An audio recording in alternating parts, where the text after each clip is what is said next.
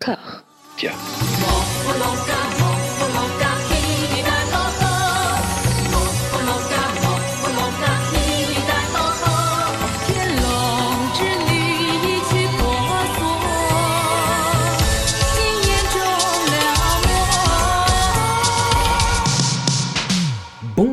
Toutes et à tous, vous voici calés dans de la soie de Birmanie, dans le douzième épisode de Voilà Maggie, consacré à l'hirsute, l'absolute, l'anacolute Maggie Chung. Pour m'accompagner dans cet exercice, j'ai la joie et le privilège d'être aux côtés d'Anouk. Ça va, Anouk Euh, tu me connais à cette époque de l'année, je suis complètement au fond du trou car c'est la dépression saisonnière, mais je voudrais pas péter l'ambiance dès le début, donc euh, Excellent, excellent intro, excellent début. C'est cool. Euh, bah, manque plus que la réaction de Trump et puis on est bon. De Mathieu, in extremis, ça va Mathieu? Euh, ouais, bah, je suis dans le même état fait. Donc, Ah mais toi tu t'es fait spoiler ta connexion internet par des gamers, donc c'est... euh, euh, ouais, non, non, c'est bon, tout ça, tout ça c'est réglé, mais ça n'arrange rien à la dépression saisonnière, en effet. je- je- J'en suis, suis, rendu au même endroit. Très bien. Am- Amandine, est-ce que tu nous fais remonter un petit peu la pente ou pas? Eh bien, complètement. J'adore cette sélection. On est dans les années 90, tout va bien. On est chaud. elle fait du déni de réalité, Amandine, c'est ça sa technique.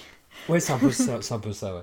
Nous avons la joie et le privilège d'être rejoints par un ami du podcast avec qui nous avions par le passé exploré de fond en comble la saga Il était une fois en Chine. Julien Carbon, comment ça va?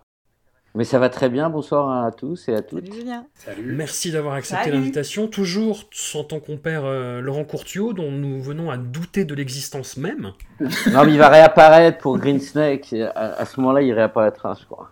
D'accord, il faut qu'il pleuve ce soir-là, c'est ça? Il était, était trop ému par Center Stage. C'est un film qui est trop cher à son cœur. Je crois il peut pas, il peut même pas parler tellement il est étreint par l'émotion. D'accord. Bah écoutez, nous, euh, nous, nous allons nous, nous draper dans cette pudeur, voilà. Voilà. Julien, tu as pu constater par fichier interposé la, la toute-puissance de notre vénéré Dao, qui, non content de nous fournir chaque semaine en matériaux filmiques rares, a poussé cette semaine le vice, l'audace et le professionnalisme jusqu'au boutiste, jusqu'à sous-titrer lui-même de ses petites mains de fée le dernier reliquat de l'année 89. Dao, sois remercié à toujours et à jamais. Tu es notre alpha, notre oméga. Nous voulons porter tes enfants sur une distance inférieure ou égale à 10 mètres. C'était extraordinaire. C'était vraiment extraordinaire. Avec en plus même des petites mises en contexte et tout. C'était vraiment fantastique. J'avais pas vu d'aussi bon Ouais, ouais, non, sous-titre mais- depuis Terrace House, euh, sous-titré par les, le, le- le fa- la fandom. Non, non, euh, bravo Dao, euh, excellent. Merci, hein. sois jamais remercié. Dao soit loué. Oui, puis, puis, la, la- puis la, petite, la petite dédicace en plus, en début de film, ça fait toujours plaisir. oui. Voilà, Il n'y a pas beaucoup de pod- podcasts qui ont leur sous-titreur privé, quoi. Exactement, exactement. Nous, nous sommes privilégiés, nous le savons, nous le reconnaissons, sans aucun problème.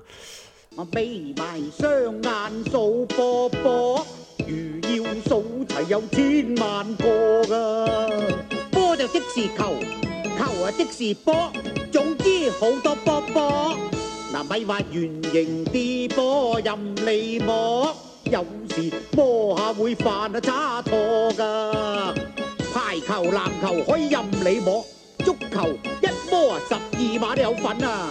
有啲波喐下见艳罗睇落个型格哇似个大菠萝。咪话见波就摸菠萝即系炸弹一摸啊好易报到噶。有种波劲过上海婆揽爆炸伤吓到我傻。呢一種就叫欖球，美國叫做 football，冇翻咁上緊大隻啊，唔好鬥啊！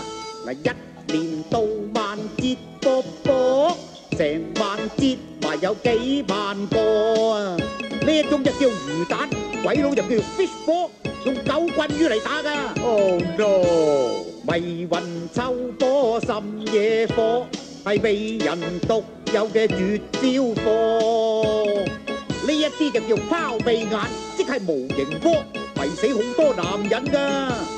有啲波需要計幾何，搏命狂隊正一大拋和。呢啲叫做台波，即係士碌架。大力嗰頭啊，铲穿咗都要賠錢噶。Nous démarrons donc avec My Dear Son de David Chiang, un réalisateur que, grâce à Dao, nous avons appris à redouter, que ce soit dans le domaine de la comédie avec l'assez relou Double Fattiness, ou du drame avec l'assez marrant, ironiquement, Wheel of Iron. My Dear Son se situe à la croisée des chemins avec son allant hein, volontariste à aborder la lutte des classes sur la pente savonneuse du drame absolu, et son Biltung, chanteur de chansons paillardes, Rémi Brica, croisé avec Jean-Marie Bigard, hein, comme nous le faisait remarquer Dao dans ses sous-titres de L'amour véritable sans divorce. My Dearson s'intéresse de près à l'ascension professionnelle d'un jeune loup, joué par l'inévitable Jackie Chung, au reniement de ses origines pour aller faire la bamboche avec la classe supérieure, tandis que Maggie boit pour oublier son statut de déshérité. Julien, pour commencer, est-ce que tu penses que la chanson paillarde est soluble dans le drame social? C'est vrai que c'est quand même une des difficultés du film, c'est ça. C'est Bill, Bill Tung qui fait le, le chanteur des rues, parce qu'il Ouais. occupe quand même beaucoup de place dans le film. Oui. Et on peut pas dire que ce soit quand même un très très grand acteur, même si, sauf son respect, quand même, ses, ses limites. Il est un peu trop présent. Après, euh, bon, film de. Ce que j'ai aimé, en fait, c'est- la première partie là sur euh, l'ascension du fils ingrat, c'est c'est pénible, quand même, un, un peu. Mais, mais, mais, mais assez rigolo. Mais c'est surtout ce que, j'ai aimé, c'est d'un seul coup le changement de ton du film. Et bon, ça, devient d'un seul coup un film de triade. Et euh, Jackie Chung devient un, as de la machette. On est parti dans un tout autre, tout autre film. Et puis après, ça devient un truc de revanche, de, vengeance. Assez typique quand même d'une production de Alan Tang. C'est un, gangster, donc forcément, c'est un, film de gangster produit par un, gangster, donc qui fait l'apologie quand même des gangsters. C'est quand même, tu vois que on a toujours besoin d'un gangster près de chez soi. Ça, c'est quand même la leçon du, du film, soit pour euh, faire expulser tes locataires qui veulent plus payer, ça, ça- ce qui te permet de faire bien voir de ton patron, parce que si s'il n'avait pas eu cette histoire avec la, la cousine du patron, finalement, il aurait continué à monter grâce à, à l'aide de ses copains des triades, dont le jeune euh, Lao Ching-wan, qui Lao est super Ching-wan, quand tout à fait. Qui ne prend pas assez de place. Hein. Bill Bill Tung en prend trop et Lao Ching-wan pas assez, quoi. C'est ça, c'est ce qui est, ce qui est curieux, c'est vraiment tu as, un casting de, de rêve, Maggie Cheung, Jackie Cheung, Lao Ching-wan, et en fait tu passes un tiers du film sur euh, un commentateur de course devenu acteur quand même. C'est un peu. Ah, le manque de respect. Non, mais je suis vraiment pas. Enfin, je sais pas, ça paraît, ça paraît même, même euh, absurde. Ça devient presque un des, un des points rigolos du, du film. Mais après, bon, bah, Alan Tang, c'est ça, film de gangster, donc euh, apologie toujours un petit peu des gangsters, même s'il y a toujours des gangsters plus méchants. Mais bon, ce qui te dit, c'est que quand même, on peut pas euh, jeter l'opprobre sur toute une corporation juste parce qu'il y a quelques brebis galeuses chez les gangsters. Non, on a toujours besoin d'un gangster. Donc il y a toujours la même chose que dans les films d'Alan Tang, c'est-à-dire euh, quand même de la violence contre les femmes, ça toujours. Scène de viol à chaque fois, quasiment. Et puis euh, scène de sadisme aussi, là, du, toujours du méchant principal, là, contre le, là, le père du héros. Mais il y a, il y a ça quasiment dans tous ces films. Dans le même genre, euh, c'est à celui qu'il a fait après, c'est Return Engagement, où, avec euh, lui-même qui joue là cette fois-ci, et Andy Lau, écrit par Wong Kar-wai, photo Chris Doyle. Mais c'est exactement le même type de, le même type de film. C'est un film de, de gangster. Quoi. Donc c'est rigolo qu'il se retrouve là-dedans. Maggie, on se demande qu'est-ce qu'elle fait là. là- dans- Oh, elle, a quand même une, elle a quand même une entrée en matière qui est assez incroyable, puisque elle arrive, elle Ouais. gerbe dans un tunnel euh, pas très bien éclairé. Ouais, toujours très chic ça. L'intro, premier, premier plan du film quand même, c'est sympa. On appelle ça une note d'intention.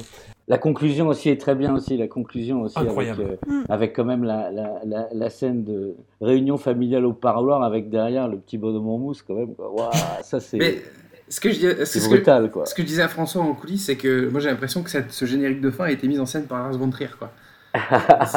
ça pourrait, ouais. Parce que voilà, il y a une succession de drames, mais vraiment en cascade, dans le climax final, et avec cette fin hyper dépressive sur une chanson paillarde, quoi. Ouais. Et, Ouais. euh, et c'est c'est- c'est le pire générique de fin, je pense, le plus hors sujet que j'ai jamais vu. Non, mais il y a un petit point sympa quand même, je trouve, c'est le moment, euh, les moments de, de, de scènes de violence et d'action là qui sont faites par Yuen Boon, là où il y a la, la petite scène d'action là dans la case de bagnole qui est Ouais. un peu sympa.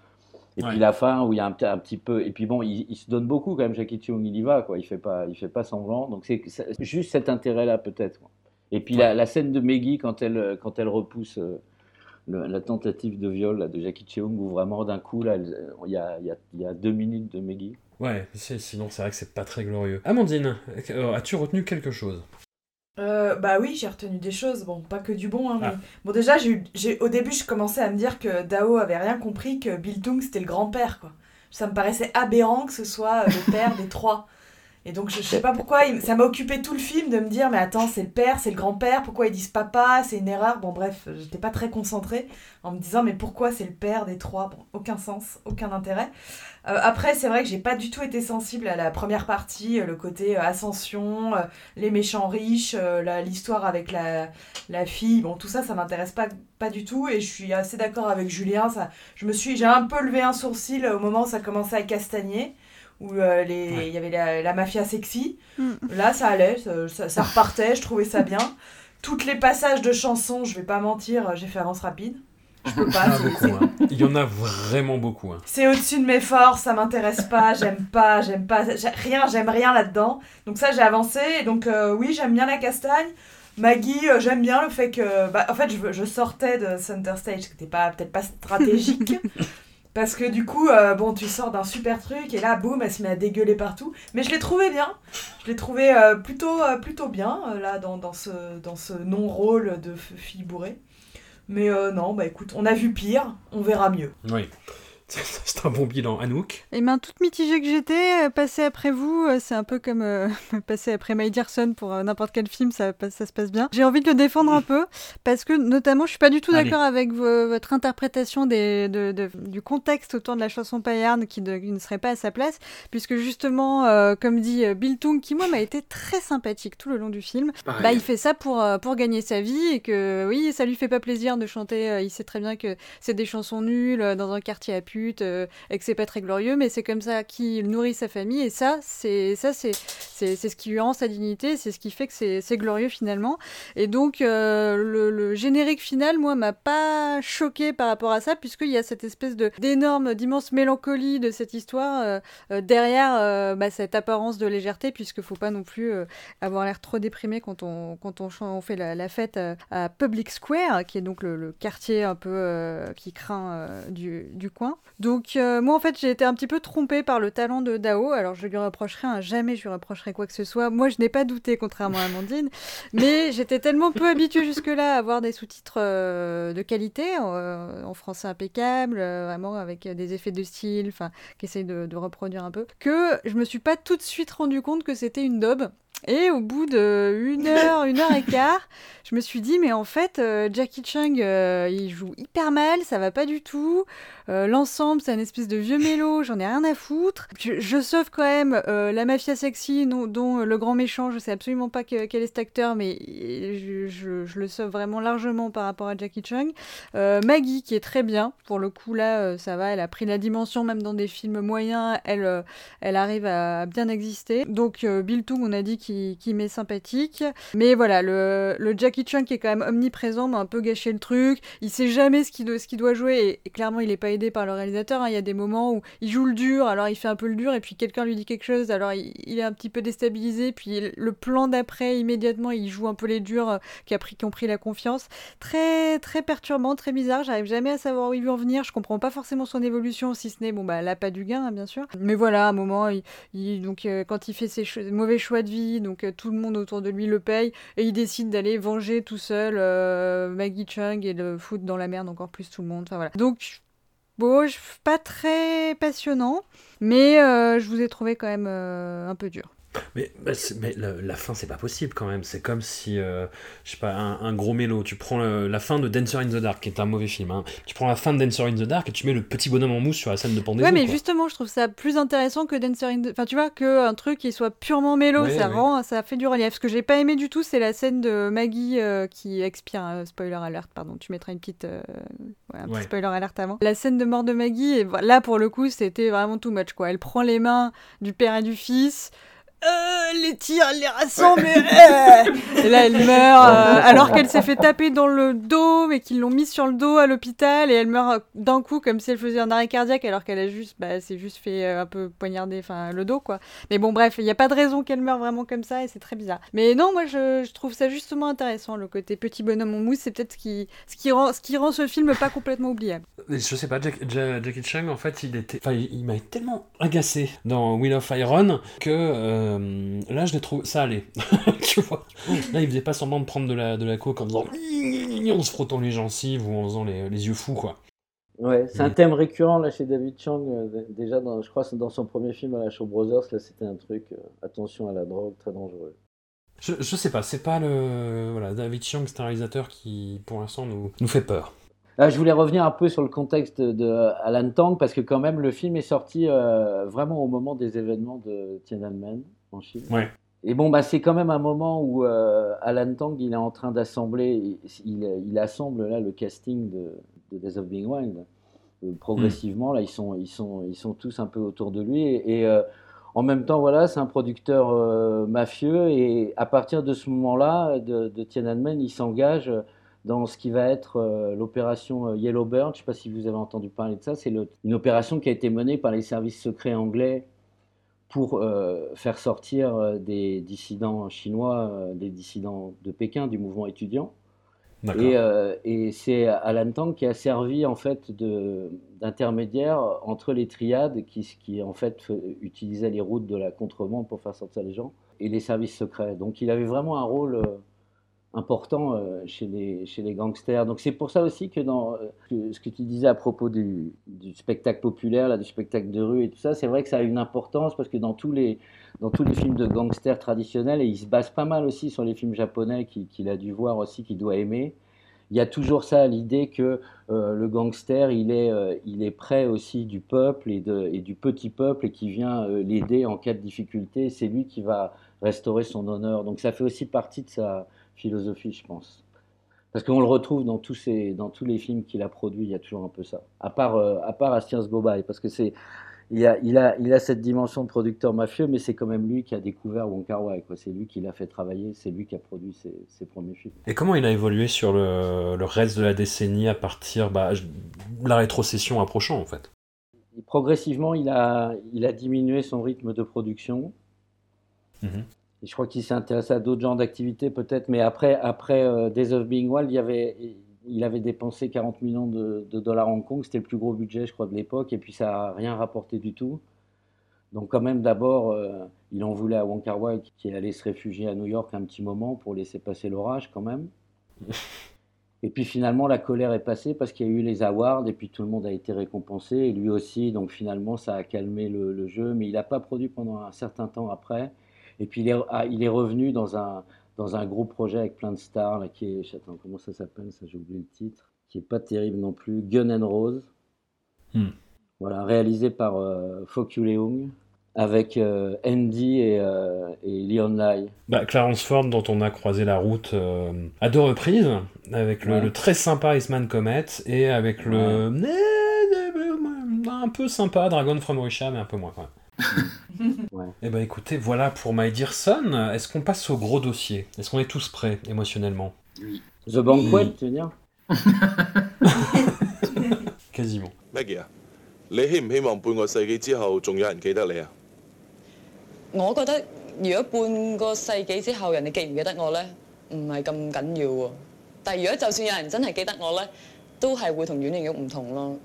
因為佢係誒喺自己廿五歲最光輝、最燦爛日子嗰時，俾佢停留咗喺度。佢依家已經係 legend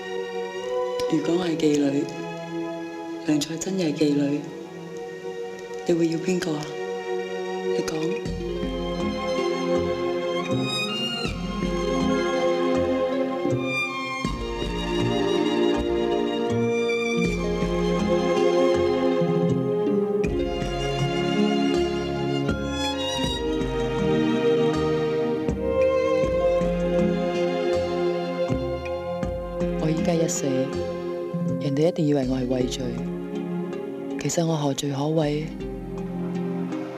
係咪有人指使你咁樣做嘅？係咪想整死我啫？邊個可以指使我？俾錢你咪得咯。唔好成日都高高在上，踎低俾我睇下。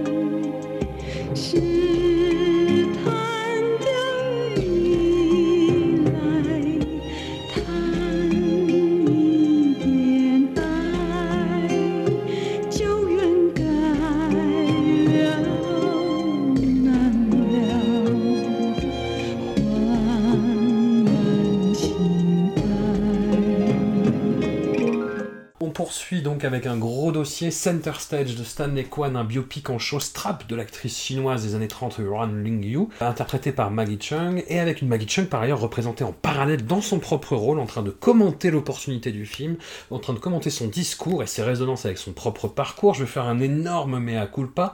J'ai vu ce film beaucoup trop jeune pour l'apprécier. J'en avais un souvenir hmm, mi-figue, mi-raisin, mi-figue. Et à sa deuxième vision, à l'occasion de cet épisode, le retour de Kiff me l'a jeté en pleine gueule. Voilà, j'ai trouvé que c'était un, un, grand film, une énorme performance de Maggie, un grand plaisir de spectateur, une fois que le dispositif a pris place. Amandine, tu nous as pour l'occasion gratifié du premier bonus de l'histoire du réseau Discordia. Peux-tu nous en dire plus? Disons que pour le bonus, euh, du coup, j'invite euh, une collègue qui s'appelle Anne Kerlan, qui travaille, euh, qui est en train d'écrire un, livre sur, sur l'actrice Juan Lingyu et qui par ailleurs a signé il y a quelques années un livre spécialement sur la, la maison, sur la, la Luan Roi, donc le studio qui apparaît dans le film. Voilà, vous retrouverez ce bonus après cet épisode. Nous t'en remercions Amandine, mais je vais faire mon Jean Castex, mon Emmanuel Macron, j'entends les réclamations, j'entends vos douleurs, et je vais lancer Mathieu sur le film, ah. sur un bon film, pour une fois. Ah, sympa, sympa. Bon, après, Jean Castex et Emmanuel Macron, ils font pas plaisir au peuple, hein, donc euh, attention. Non, non, mais, mais ils entendent. mais ils entendent. mais ils entendent, tout à fait. Tu es bien plus magnanime, François. Voilà. François Président 2021, direct. Allez. Ben, moi, j'ai adoré, euh, très, très vite en plus, ça, on arrive très vite là-dessus dans, dans, le film, euh, parce que toi, tu parlais du, donc, du dispositif qui s'installe, mais de suite, j'ai vu ce truc qui me parle beaucoup euh, quand, je, quand je regarde des films, qui est le, en fait, le cinéma, c'est un peu, c'est un peu l'art de la sorcellerie, parce que c'est l'art qui fait revenir les morts à la vie, en fait, dans le sens où on voit des gens disparus depuis des décennies qui finissent par bouger, par parler, par faire des choses, etc. Et là, non seulement on voit ces fantômes-là, parce qu'on nous montre des films d'époque de, de, de Ruan Lingyu, mais en plus, il y a une sorte de procédé incantatoire qui, mis en place par Stanley Kwan qui consiste à, à, faire rejouer à Maggie Chung des films disparus de Ruan Lingyu. Et ça, c'est un truc, ça me ça me parle vachement, vachement en fait. Et, euh, et ce, film dans le film, euh, qui, avec des, séquences documentaires aussi de Maggie qui, euh, qui, commente donc cette, ce qu'elle est en train de faire, ce, qu'ils sont en train de faire avec Stanley Kwan, ce qu'elle ce qu s'apprête à jouer. Voilà, ça fait une sorte de dispositif en poupée gigogne qui, qui est magnifique, tout simplement. Voilà. Et puis, puis bon, après, cette histoire de, de, de, de mélodrame d'une actrice qui s'est suicidée à 24 ou 25 ans, je ne sais plus exactement, euh, qui était considérée comme une énorme star, mais qui a été détruite par, euh, par l'industrie comme par euh, les, euh, les tabloïds montants de, de l'époque. Euh, voilà, c'est elle a une sorte de puissance tragique dans, dans ce parcours qui est, magnifique tout ça m'a parlé, on va dire. En plus, il y a ce moment magnifique où, en fait, euh, qui est au tout début du film d'ailleurs, quand, euh, quand Stanley Kwan expose qui est euh, Running You à, à Maggie Chung et qu'elle qu dit Ah, ben elle est un peu comme moi, en fait, puisqu'elle a, elle a eu des débuts difficiles pour finalement partir sur des projets plus exigeants. Et Maggie qui reconnaît en 1991 ou 92, qui, qui dit ah ben un peu comme moi quoi. Donc c'est et on sait puisqu'on s'est quand même farci 11 épisodes de, films euh, globalement assez mauvais. Voilà. Donc on sait de quoi ça parle, on sait, et ça nous, ça nous parle à nous aussi, quoi. C'est ça qui est intéressant. Alors on a un débat que peut-être que peut-être Julien va, trancher, de savoir dans, quelle mesure ces instants euh, captés sur le vif, documentaire où Maggie Chung euh, bah, joue son propre rôle, sont, sont scriptés ou pas. Il y, a, notamment un, passage qui, arrive dans la première demi-heure du film où euh, quelqu'un, peut-être Stanley Kwan, dit euh, Mais d'ailleurs, ouais, ce qu'elle fait, c'est sexy. Et Maggie Chung reprend en disant Non, sexy, je pense que c'est pas le mot. Enfin, et justement, par-delà, en fait, toute cette espèce de, résonance et de, discours sur l'empowerment féminin qu'a représenté cette actrice à travers ses différentes incarnations, ces différentes tendances de la représentation féminine qu'elle a représentée dans le cinéma chinois de l'époque. Je fais un, parallèle complètement vaseux, mais comme euh, Grizzly Man de Werner Herzog, peu importe en fait, que ce soit du chiquet ou que ce soit réel, le, film reste mortel. Enfin, euh, je trouve ça. Julien, est-ce que tu en sais plus justement sur cette partie? Est-ce que J'en sais rien, j'ai pas, j'ai pas la, j'ai pas la sensation que c'est, scripté. J'ai l'impression qu'elle ouais. répond vraiment à ces questions et que c'est un, c'est un vrai échange qu'ils ont en, en, direct. En tout cas, quand il lui explique l'histoire de, de Juan on a, on a vraiment l'impression que c'est pas du tout scripté, quoi. Hmm. Bah, il, me, il, me, semblait aussi. Après, après je sais pas. Mais euh, j'ai pas, en, en, tout cas, j'en ai pas eu la sensation. Ça m'a pas, ça m'a pas gêné. J'ai pas, j'ai pas eu ce, ce, cette question en fait. Oui, mais Maggie joue si bien, ce serait possible. ce, serait, ce serait possible, ça pourrait même faire partie du, du dispositif. Voilà, exactement. Julien, qu'est-ce que, quel rapport entretiens-tu avec ce film? Déjà, déjà, en le revoyant, euh, bon, je l'avais pas revu depuis peut-être euh, ouais, une dizaine d'années. Ouais. Et euh, pour vous, là, c'est d'autant plus clair qu'il y avait baigné là, dans la, la chronologie de, de, des films. Donc, euh, on, vous voyez bien là, comment, ce que c'est le niveau de production moyen d'un film de Hong Kong, quand même. Hmm. Et là, c'est une, une, toute autre ambition quand même. Là, on change ouais, de niveau. Il n'y a pas de film de Hong Kong de cette beauté. À l'époque, il n'y en a aucun. Euh, donc déjà, il y, a ça, il, y a, il y, a ça, quand même. Tous les moyens engagés, le fait d'avoir fait le film à Shanghai, elle, elle est restée quatre mois à faire ça. Vraiment, c'est euh, nouveau, ça. Et qu'on et que laisse un auteur explorer une histoire comme ça en dehors d'un contexte commercial de, de la demande habituelle du marché, c'est déjà en soi c'est extraordinaire. Hmm. À revoir, j'étais, je, je, me demandais si ouais, est-ce que le film il tient toujours la route visuellement? Parce qu'à l'époque on avait quand même été tous un peu abasourdis quoi. Et là, bon, j'ai trouvé que c'était toujours merveilleux quoi, que ça restait, hmm. ça restait super beau.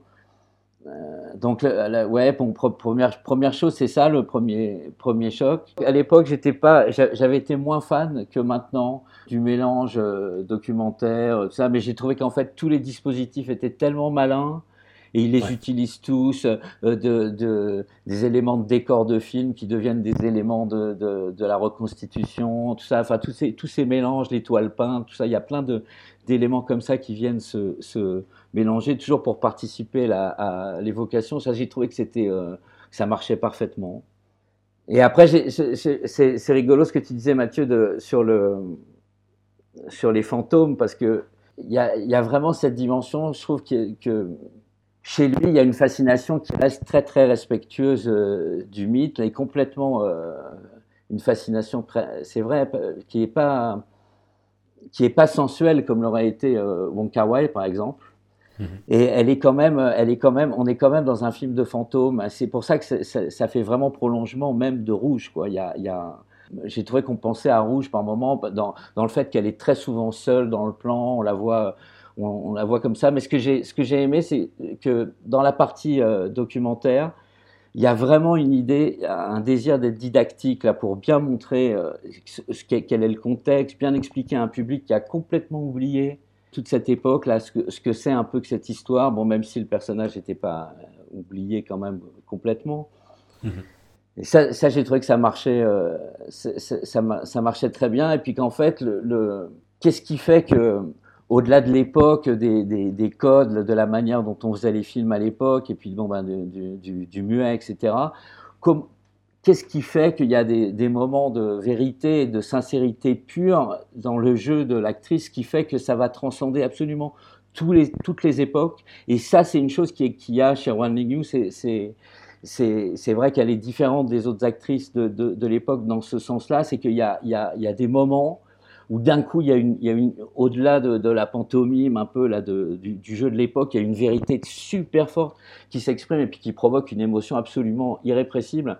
Je, je les ai pas tous vus, mais il y en a un euh, qu'on a vu avec Laurent à on, avait été, on a été complètement euh, sur le flanc après ça, c'est Love and Duty, qui est de 1931. C'est un des dix films qui, qui subsistent. Et dedans, elle a, je crois qu'elle a 20 ans dans, ce film-là. Et elle joue la vie d'une femme. Je crois même qu'elle joue deux rôles dans le film. Mais elle, joue la vie d'une femme sur 40 ans, de 20 ans à, à 60 ans. Et euh, même, peut-être même plus que ça d'ailleurs. Parce que je crois qu'elle est carrément gamine euh, dans- les premières scènes du film.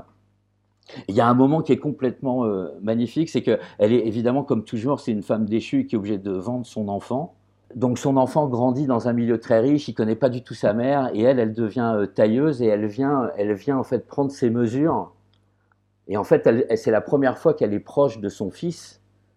Et cette scène-là, c'est carrément, c'est hallucinant quoi. Elle, provoque une émotion là très très forte et on voit qu'il essaye de, de capturer ça, de comprendre comment comment ça, ça, ça, ça fait que ça arrive comme ça, là, cette chose-là là, chez, chez l'actrice, ce, ce moment-là, et il arrive à le trouver. C'est c'est ça, c'est le miracle du film. C'est vraiment le moment où Maggie est en train de devenir euh, la légende. Quoi.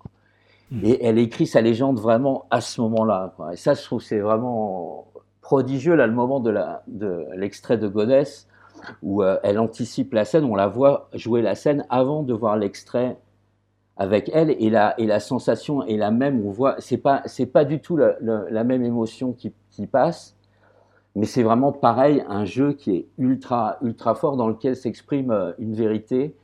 Ça, j'ai trouvé que c'était à revoir. J'étais complètement, complètement ému, quoi. Ah, ça me met des frissons euh, de l'évocation de la scène. Ah, Anouk, est-ce que, que- est-ce que toi tu as été cueilli par le dispositif aussi? Ah. Aïe. Non, Aïe. oui, Tu oui. viens pisser sur la parade. Non, mais parce que tu, tu me connais, c'est juste mon goût pour la contradiction. Parce que oui, c'est un grand film, oui, c'est c'est magnifique, euh, oui, c'est très intelligent et c'est très bien fait. Je l'ai peut-être trouvé un peu long. Alors, sachant qu'il y a plusieurs versions et qu'on a regardé la plus longue, hein, euh, de deux heures et demie. Je suis très cliente des films qui parlent de films et euh, de tous les dispositifs méta comme ça, mais peut-être de moins en moins. Du coup, je sais, je sais pas si euh, quelque part à, avoir tous ces, dispositifs et ces couches et ce, dispositif centré autour du cinéma, on perd pas un peu de vue le personnage central. Euh, que ce soit euh, Juan ou Maggie ou j'en sais rien, mais voilà, enfin qu'on perd, perde pas un petit peu de vue le, côté euh, humain et émotion, mais peut-être que c'est juste moi qui suis morte à l'intérieur parce qu'il fait nuit tout le temps et voilà. Mais c'est très beau, c'était très intéressant. Moi, un cinéma que je connais pas du tout, le cinéma des années 30, je trouvais que chaque titre était super poétique, c'était super de voir les extraits. Maggie s'en sort hyper bien. Je, je suis quand même rentrée émotionnellement dedans parce que je, le, son premier amant, là, le, le, le Thaïman, euh, j'en pouvais plus de lui, de voir sa tronche. euh, il était, enfin, il est, ouais, Ten Min, c'est ça. Vraiment, vraiment euh, un sale type. Non, non, je suis quand même un peu rentrée dedans, mais je sais pas. Ouais, peut-être, euh, peut-être que c'était un peu long, peut-être que c'était pas le bon moment pour moi. Amandine, tu vas me défoncer, je crois. An- Anouk, euh, du coup, euh, plutôt Full Moon in New York ou plutôt Center Stage? Euh, non, quand même, c'est. Parce que c'est le, c'est le même réalisateur, c'est pour ça. Euh, Hmm. non, mais c'est mieux, je pense, celui-là quand même. Mais t'es pas sûr. Bah non, mais parce que je me en souviens fait. plus de Full Moon New York, euh, donc je me dis que celui-là. Ah, bah. Ah, donc, souviens, oui, donc mais- c'est bon. Non, mais j'avais bien aimé, je me souviens que j'avais bien aimé parce que j'attendais Center Stage justement. Mais bon, après celui-là est plus intéressant, c'est quand même un côté feuilleté. Mais moi, j'ai rien contre le dispositif, mais juste je- le projet par rapport au dispositif, je sais pas. Je sais pas si, si ça aurait pas pu fonctionner mieux autrement, ou enfin si c'était parfait comme ça, ou. Je sais pas. Allez, allez, re- tu le reverras dans 10 ans. Voilà. On, on ref- on refera un épisode à ce moment-là. Ouais. C'est dit, c'est signé. Ah, Amandine, Amandine, c'était ta combien vision, toi? Ah, je sais pas, peut-être la troisième ou la quatrième, mais à des périodes différentes. Et entre-temps, bah, j'ai vu plus de films de Juan Lignu. Notamment, euh, j'ai eu, il y a quelques temps, là, ils ont repassé La Divine, c'est juste sublime. Du Mhm. coup, bah, moi, je suis très, très friande hein, du dispositif. euh, Ça parle de cinéma, ça parle intelligemment de cinéma, ça met en lumière une période du cinéma chinois qui est magnifique. Donc non, non, j'étais un peu cueillie et il y a plein de choses, je, comprends euh, un petit peu la retenue d'Anouk sur le fait qu'on n'est pas plongé tellement émo on est émotionnellement avec elle, mais euh, c'est vrai qu'on n'est pas non plus à fleur de peau. Et ça, j'aime bien. J'ai pas, pas forcément envie d'être en larmes au moment du suicide ou quoi. Je trouve qu'il y a une euh, pudeur du film. Euh, il y a notamment le fait qu'il reste assez évasif. Enfin, on comprend les raisons de sa mort, mais ça reste relativement évasif sur toutes les violences que cette actrice, Juan Ningyu, a pu subir tout au long de sa vie. donc ça, il y a tout. Le film fait quand même le choix d'une forme de distance et j'ai été là encore plus admirative peut-être parce que par rapport au, quand je l'avais vu et que je, je n'avais vu de Maggie Chung que des chefs-d'œuvre, ça ça me marquait pas spécialement. Mais là, euh, vu ce qu'on vient de d'enquiller semaine après semaine, euh, là je me dis ah oui, ah oui, d'accord, voilà, là il se passe quelque chose, euh, il, est, il est capté quelque chose de Maggie qu'on n'avait pas eu avant. Elle n'est pas dans la caricature du tout, elle l'incarne. Et ça, je trouve ça vraiment très très fort. Il y a aussi plein de moments qui m'intéressent dans ce film sur le, rapport au, masculin, au monde du studio, le fait de voir les scénaristes. Il y a une vraie voix en fait qui est donnée à ces autres, aux réalisateurs, aux, à, ces scénaristes d'un de, studio qui, qui regardent du côté du système américain. Donc par ailleurs, c'est un film qui est important pour ça, pour euh, euh, qu'est-ce que le cinéma chinois contemporain dit ou regarde ou voit ou a envie de travailler sur les années 30 à Shanghai. Donc ça, c'est par ailleurs, c'est intéressant. Et euh, je terminerai juste sur la beauté formelle. Enfin, c'est comme disait Julien, c'est un bonheur là, les, les fonds peints. ça fait pas carton-pâte, c'est poétique. Et ça, c'est magnifique quand on est passé de, de Ah tiens, on va parler d'un studio de cinéma, euh, mettons des fonds peints, euh, ça fera joli, à euh, quelque chose d'intelligent et de, profond. Donc c'est beau, Maggie est belle, elle se tient bien, tout est magnifique. Après, euh, effectivement, il y a quelque chose de peut-être une toute petite... C'est un peut-être un peu trop content de son dispositif. Je sais pas si je suis claire, mais il y a peut-être un petit moment, un, une satisfaction du dispositif qui, peut-être qui empêche de totalement être euh, un chiffon humide euh, tordu de larmes à la fin. Il y a un élément qui, qui, qui, qui vient participer, mais c'est de manière, euh, c'est de manière accidentelle en fait à, au, au, dispositif, enfin, dans, dans l'incarnation là de, de Juan c'est que quand même, euh, originellement le film il n'était pas prévu pour Meggy, et ça rend, je trouve, sa performance encore plus grande parce que bon, le film à l'origine il a été prévu pour Anita Mui, et elle n'a pas voulu faire, elle a pas voulu faire le film parce que après les événements de Tiananmen, elle voulait pas aller tourner en Chine. Et donc tout le projet qui a été construit, parce qu'à la base c'est euh, euh, Stanley Kwan qui voit le, la photo de, de, profil de Juan Ningyu sur son lit de mort, la photo qui clôt le film, et il, il, il voit le profil d'Anita et puis il dit c'est, il faut faire, c'est là où il commence à avoir l'idée de, faire ça. Donc le film était entièrement euh, conçu pour elle. Et, c'est, et, à vrai dire, chez les stars de Hong Kong, elle, elle incarne complètement ce personnage d'une Dietrich de, Hong Kong. Euh, aussi peut-être plus encore en, tant que chanteuse qu'en tant qu'actrice, mais vraiment c'est, la Dietrich de Hong Kong. Et, c'est, aussi une chose que, que Maggie doit porter, euh, je trouve, dans le film. D'ailleurs, la, conversation qu'elle a avec Tony, Tony Leung Carfai, où il lui dit on t'appelle la Dietrich et tout ça, alors que, bon, elle ressemble ni à Dietrich ni à Juan Ningyu, d'ailleurs euh, Meggy, et c'est un défi supplémentaire parce que quand même Meggy en tant que star à Hong Kong, ce qu'elle incarne, c'est complètement autre chose justement qu'une Dietrich. Ce qui est, Anita Mu, elle, incarne une, une, jeune femme moderne, euh, de, la modernité de Hong Kong, justement une, beauté qui est pas du tout euh, classique. Donc c'est pas, c'est très très loin du, personnage tel qu'il a été conçu pour Anita Mui. Puis on voit qu'il y a un peu une certaine, une certaine présence quand même de, de, ça et que plus le film avance, plus c'est comme, c'est comme s'il était gagné par, euh, par Maggie. Elle devient complètement irrésistible et, ça m'a fait cet effet au moment de, à la, à la fin, au moment du, du, suicide, où quand même, bon bah, on la voit danser sur la musique de Days of Being Wild, et d'un mmh. coup, première voix off du première, la première fois que c'est sa voix off dans le film, là, quand elle fait sa lettre de, de suicide. Et là, d'un coup, bon, bah, c'est la voix de, c'est la voix de Solaisen dans, dans Days of Being One, quoi. Et c'est comme si d'un seul coup, c'était un extrait d'un film de Meggy, comme si sa légende venait d'un coup, là, comme, comme les extraits qu'il y a eu de, de Juan Lingyu avant, et que le film était complètement conquis, là, par elle. ça, j'ai trouvé que c'était, ouais, génie euh, de Stanley Kwan. Et ça vous a pas gêné quand euh, Stanley Kwan justement euh, interroge Maggie sur sa ressemblance? Donc Mathieu en a parlé au début hein, quand elle dit ah bah elle est un peu comme moi. Ou bon là ça reste mignon sur un, une trajectoire de carrière, mais Stanley Kwan euh, insiste sur le parallèle et puis jusqu'à lui poser la question est-ce que toi s'il y avait des rumeurs sur sur toi est-ce que tu te suiciderais aussi? Comme si, et c'est là où ma gêne en fait, parce qu'il n'y a pas de problème, évidemment, le film est brillant, enfin je, je dirais pas autre chose en disant, mais comme si le suicide était lié au milieu du cinéma, et je dis pas qu'il est pas du tout corrélé, enfin évidemment c'est... Mais alors en tout cas ce que le film montre, euh, comme, euh, que- comme vous disiez, c'est... il montre pas forcément euh, tout ce qu'elle a subi, on sait qu'elle le dit d'ailleurs, que c'est les, les rumeurs qui l'ont fait souffrir, mais, mais c'est force... enfin, c'est quelque chose de- d'existentiel, c'est quelque chose d'humain, c'est pas... c'est pas l'industrie qui l'a tué, c'est pas, c'est aussi une trajectoire de femme, et c'est ça un peu que qui se perd dans cette histoire qui est avant tout une histoire de cinéma avant d'être une histoire de femme, alors que ça veut raconter l'histoire de vrai. cette femme.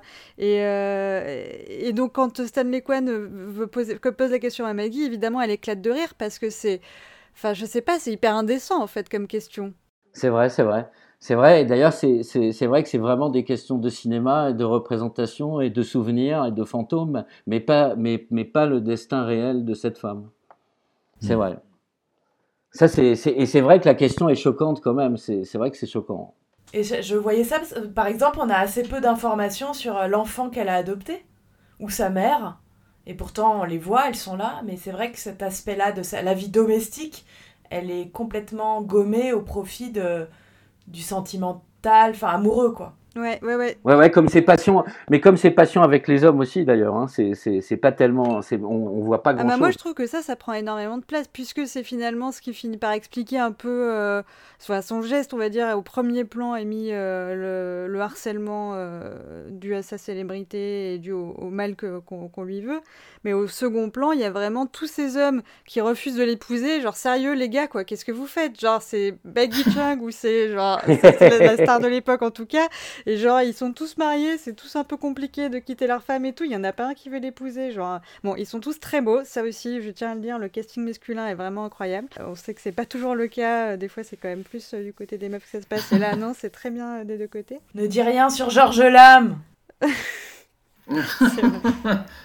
T'inquiète, il y en aura du Georges Lame. Mais, euh, mais que oui, c'est du coup toutes ces romances qui lui, qui lui bouffent la vie. Et d'ailleurs, à la fin, euh, elle en parle effectivement de manière pudique, mais elle dit quand même qu'elle euh, regrette d'avoir, de n'avoir été qu'un objet de convoitise, que ça soit entre son premier amant tout pourri, là, qui arrête pas de la, de la saouler, le deuxième un peu beau gosse qui veut s'occuper d'elle, mais qui est quand même, euh, qui a son petit caractère, et euh, le troisième qui est super lâche et qui veut rien faire, mais bon, qui est quand même un peu amoureux d'elle. En fait, à chaque Mm. fois, elle, elle s'est définie à travers leur, reg- leur regard, par euh, désir d'être aimée, euh, mais en fait, euh, je pense que si euh, justement euh, on- elle avait laissé aussi elle-même la- toute la place à sa fille adoptive et sa mère, euh, on n'en serait peut-être pas là. Mais bon, ça c'est le film que je me suis fait dans ma tête pour raconter l'histoire de la meuf. hein. Dans ce que t'imaginais, Georges Lame arriver et tout rentrer dans l'ordre. Avec un pull un peu trop grand. C'est le couronnement euh, d'une carrière de scénariste aussi, quand même, ce film, parce que bon, le scénariste du film, c'est euh, Yao Gongkin, qui a été le, scénariste de tous les films de, Stanley Kwan jusque-là, et euh, qui est vraiment un des, un des génies du scénario de Hong Kong. Donc, euh, vraiment, il faut explorer sa filmo, elle est, elle est super intéressante. Il a commencé euh, à la fin des années 60 à la Shaw Brothers. Donc tous les films qu'il a écrits à la Shaw Brothers pratiquement sont intéressants. En tout cas, il y a toujours quelque chose dedans. Son chef-d'œuvre, c'est Confession intime d'une courtisane de, euh, de Mm. Xu Yuan. Bon, qui est- et, euh, mais euh, bon, le premier déjà, Bells of Death euh, de Yue vraiment, on peut y aller les yeux fermés. Finger of Doom, pareil. Ça, c'est des, vraiment des, des- des très très bons films de la Shaw Brothers où à chaque fois, il amène quelque chose vraiment de différent. Kiss of Death aussi, je vous recommande. Au Mengwa. Ah, euh, Confession intime d'une courtisane, film incroyable. Ah ouais, c'est À un tous les chef-d'œuvre. niveaux, quoi. Ça, c'est un Ouais. chef-d'œuvre. Mais après, mais après ce, ce passage-là à la, à la Shaw Brothers, après, il a travaillé pour la Nouvelle Vague. Il a, il a écrit euh, Coolie Killer de Terry Tong, qui est euh, peut-être les, les, gens de chez Spectrum là, qui ressortent tous ces beaux films de la nouvelle web, peut-être ils le ressortiront celui-là parce qu'il est, vraiment excellent. Il a écrit Boat People pour euh, Anne Hoy, euh, Nomad pour euh, Patrick Tam. Donc c'est vraiment euh, un- quelqu'un qui a compté pour la, nouvelle vague et, qui, dans sa première partie de carrière, a fait vraiment des films très très amusants. Et ça, c'est son chef-d'œuvre, hein, c'est son chef-d'œuvre. Et c'est quand même lui qui a aidé le, le Stanley Kwan à accoucher du film parce qu'il y a un moment où visiblement il n'était pas sûr du dispositif et il pensait peut-être même faire un biopic euh, plus simple. Et puis euh, c'est lui qui lui a dit non non, il faut explorer ça. Et ils ont ils sont arrivés à, à ça. Donc c'est vraiment il y a son- sa participation est vraiment très importante, je crois. Euh, là, je voulais simplement ajouter aussi, même si on n'aime pas trop en parler en général de- des récompenses, mais que, que donc euh, c'est le, le film qui permet à Maggie de, de remporter l'ours d'argent, euh, c'est ça Euh, si- Ouais, à Berlin. Euh, je sais jamais que si c'est un ours de quelque chose pour les, pour les, les, euh, les interprétations, mais ouais, c'est ours d'argent euh, à Berlin en 92 et que du coup c'est ce qui lui permet surtout d'être pour la première fois véritablement exposé au public occidental. Moi, j'ai une question pour François, qui est le seul, je crois, d'entre nous à avoir de la neige autour de lui. Est-ce qu'après la scène où euh, euh, Maggie Rioux se, se roule dans la neige, tu t'es toi aussi roulé dans la neige et tu en as mangé un petit peu? Alors, pire que ça, je la regardais tomber en buvant un chocolat chaud. Pas chacun son truc, mais vraiment je préfère voir Maggie se rouler dans la neige. très belle scène. Moi j'aurais adoré voir François se rouler dans la neige perso. mais Mais on en fera peut-être un bonus d'émission, euh, François. Si Voilà, exactement. Allez, Fra- François refait les, les, les rôles iconiques de Maggie. Moi, je veux, euh, comme ça, dans la petite robe de In the Mood for Love aussi, euh, François. Ah non, va falloir que je refume. Vous êtes salaud.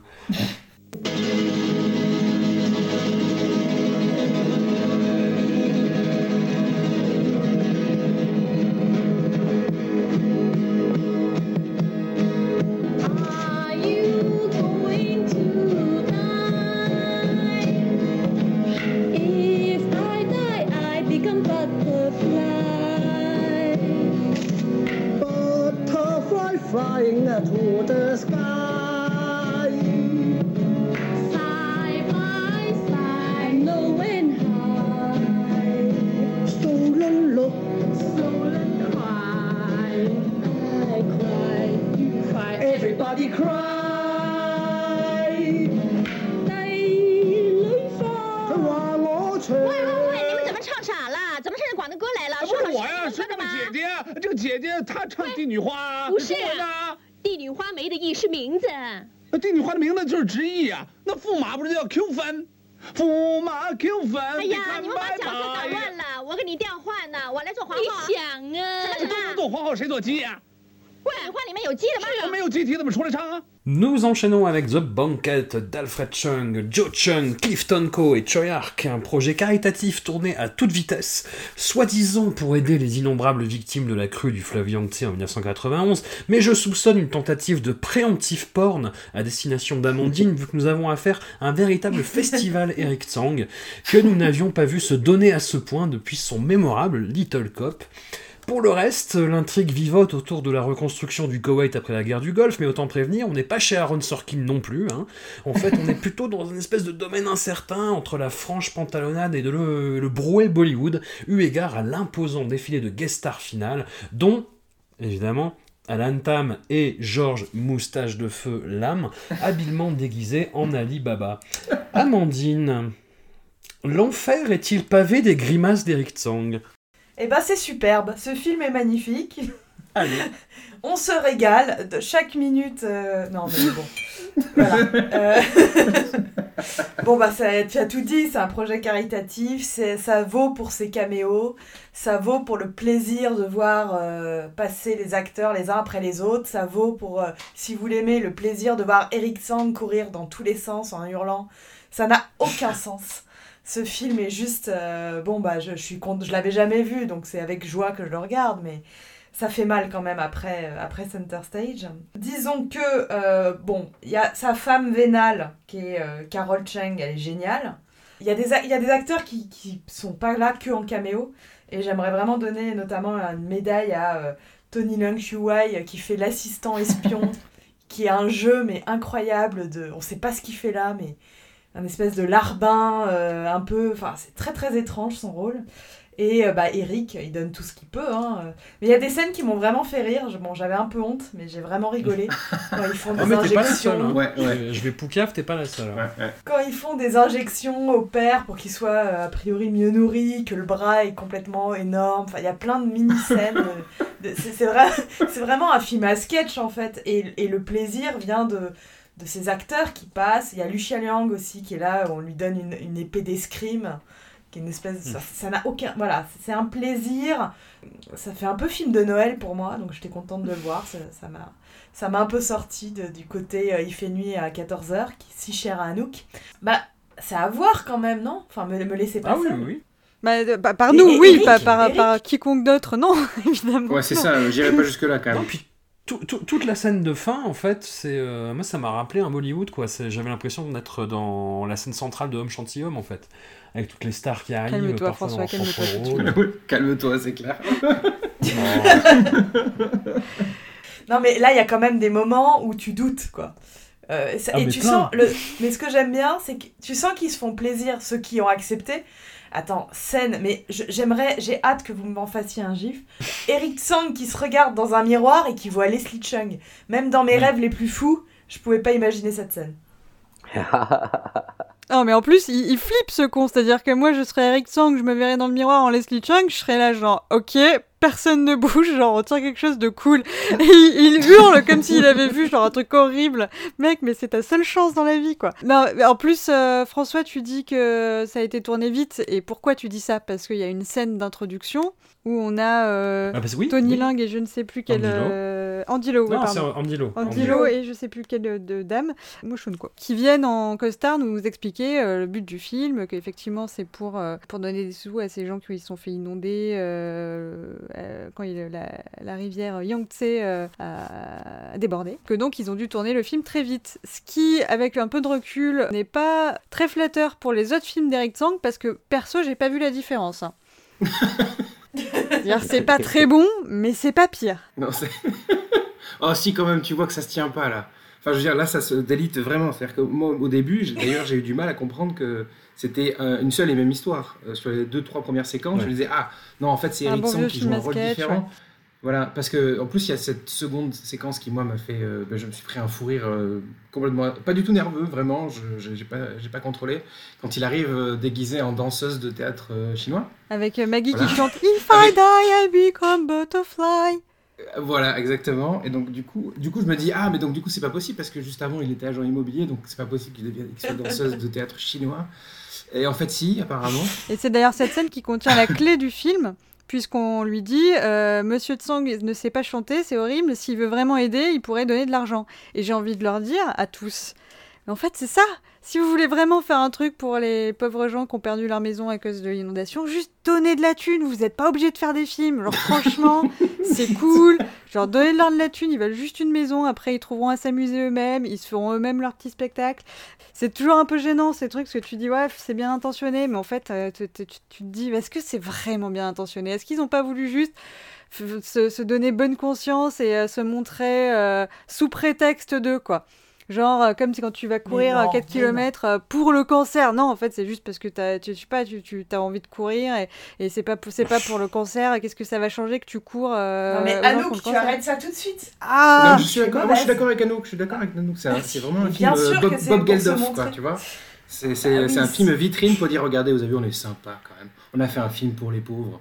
Et et tu crois vraiment que Georges Lam il est comme ça? Dao il nous a dit que Georges il n'était pas comme ça Après, je dis pas qu'ils sont, ils partent tous avec les mêmes intentions, mais bon, je suis pas convaincu de, de- la démarche caritative du film en vrai, Euh, non plus. Même si, euh, en effet, Georges Lam a également offert le second fou rire du, film.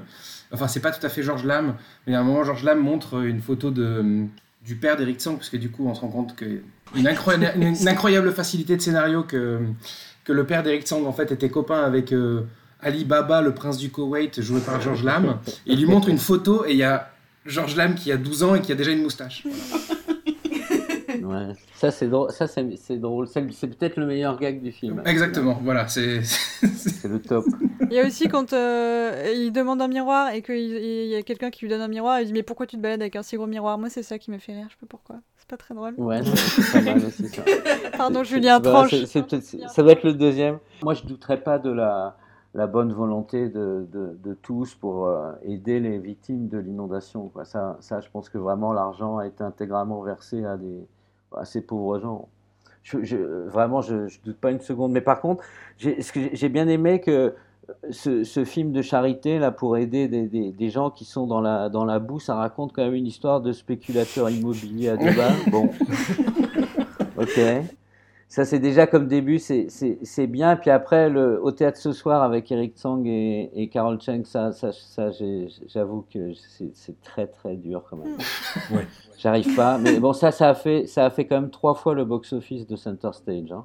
Et bam Non mais, ça, Bam ouais, non, mais ça a récolté un, truc, un fric de fou apparemment. Ça, C'est ça, 21 millions, bon, c'est pas mal quand même, quoi. Donc, euh, donc euh, pour un truc fait à, à toute vitesse, là, comme ça, sans, sans continuité quasiment, bon, c'est, c'est, ça a donné ça. Vas-y, Eric, montre-leur Vas-y Non mais ils ont joué sur la culpabilité des gens justement, c'est ça le problème. C'est que tout le monde se dit ah, il faut aller voir le film, il faut aller voir cette merde. Il y avait, il y avait pas assez de cul de poulet dans Center Stage.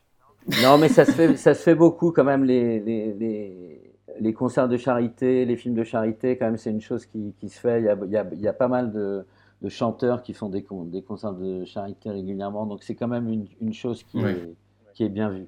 François Non, oui, voilà. Allez, oui, François, petit tranche, film. do- donne ton Petit avis. film. Non, non, non. Bah, Allez, il- lâche-toi. pareil, Il y a, il y a- il y a beaucoup de choses qui m'ont fait rire, vraiment. Euh, bah, L'abattage de Eric Sang en premier lieu. Les caméos, bah, bah, voilà, il y a, tu mets Stephen Shaw euh, dans n'importe quel rôle avec un, son, son air impavide euh, et en même temps euh, extrêmement drôle, très premier degré, bah, ouais, je, je fonds quoi. Mais il y a des tunnels euh, qui sont infranchissables quoi. L'histoire n'a ni queue ni tête, euh, et puis surtout, en fait, il y a, enfin, je sais pas si tu as suivi les- l'émission intégralement, euh, Julien, mais il y a ma Némésis, Némésis qui arrive à la fin, Na, Natchan. Et, euh, et ça, et, ça a Ah, foutu ouais. tout, et ça a foutu tout en l'air. Oh, il donne Ça à manger à un petit chien. Ça va. Oui, oui, non, mais même. Mais vous, m'étonnez, votre histoire de ça n'a ni queue ni tête, ça- c'est une histoire de merde, mais ça, l'histoire existe quoi. Il y a eu euh, deux promoteurs immobiliers euh, gros vilains euh, qui courent après le prince Ali Baba qui doit leur donner un contrat de 2 milliards au Koweït. Et pour séduire le prince, euh, il faut lui montrer que eux aussi, comme le prince, sont des, des fils euh, très dévoués à leur père. Et euh, le problème, c'est que Oui, oui, le non, deuxième pro- promoteur euh, n'a pas de père et que le premier promoteur, à savoir Eric Tsang, a un père qu'il n'a pas vu depuis 10 ans et qu'il connaît plus du tout. Écoute, sens. même eux, ils ont jamais eu un synopsis aussi détaillé. tu.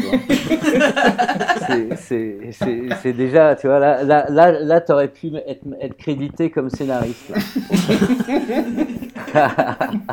Non mais le génie de Richard Eng aussi, il est trop bon en père, le père. Il est, il est cool, il est très cool. Mais oui. Il Ouais, est méga ouais, cool. et... bon.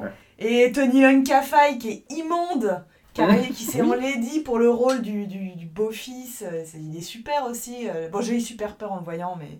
Bah, je trouve justement que, je trouve que Tony Lunkafai ressemble à Jackie Chung dans ce film. En fait, avec cette espèce de coupe de cheveux un peu horrible. Mais euh, il ressemble à Jackie Chung dans euh, euh, Will of Iron. Ah ouais, avec, sa- avec la, l'arrêt au milieu là, Ouais, exactement. Son espèce de coupe clairement. euh, 1990, euh, très Beverly Hills un peu. Bah, ça tombe bien parce que c'était à ce moment-là en plus. Bah oui. Ouais, ouais, non, j'aime, ouais, non, je l'aime bien, euh, Tony Leung, pourquoi? Ah ouais, c'est Non, mais ça si, coupe si, là, mais bon. c'est- c'est le beau gosse et là, bon, il, il est pas à son Il a beaucoup à jouer d'ailleurs, faut dire. non, il était mieux dans Center Stage, quoi. Bon, Bah voilà. Ouais, Ouais, il est sûr. mieux, il est mieux. En même temps, c'est pas dur hein, d'être meilleur ailleurs que dans Non, c'est ça. Et c'est quand même la deuxième euh, œuvre que je vois en pas, pas longtemps où quelqu'un euh, fait semblant d'avoir un cancer. Et euh, si j'en crois ce que j'ai appris euh, cette semaine, ça ne paye pas. hein. Ne le faites pas, c'est où à la fin ça, ça vous retombe dessus, c'est pas une bonne idée. Ça aussi, c'est étonnant là qu'il y ait cet élément de- pour un film qui est censé être un moment de réconfort. il y a, il y a vraiment toute une, toute, euh, plein, plein de, d'humour de très mauvais goût là, comme ça, un peu partout. Des salauds de capitalistes, des pères abandonnés. euh, c'est vrai que c'est un peu. Donc ça fait pas très con de Noël au final, Amandine. Faudrait peut-être que tu révises ton jugement. Tu connais pas les, les Noëls de Amandine, tu sais pas. Ouais, c'est ça. c'est ça. Non, mais j'ai vu très peu de films de Noël dans ma vie, donc euh, c'est pour ça. J'ai pas, de comp- j'ai pas vraiment de point de comparaison. Et non, je ne veux pas faire une, é- une émission spéciale euh, conte de Noël. Ah ouais. Est-ce que t'as vu Piège de cristal? Mais il paraît que c'est le meilleur film de Noël. C'est le running gag euh, du Twitter cinéphile euh, qui nous ont un bisou pour pas nous faire emmerder. These twin brothers have been separated since birth and grew up worlds apart. One's a world famous maestro, the other, a martial arts master. And they've never met. I'm so sorry. Until now.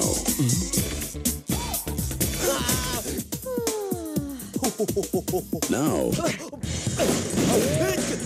to save themselves from the mob, this unlikely pair will have to switch gears, swap places, and kick twice the butt.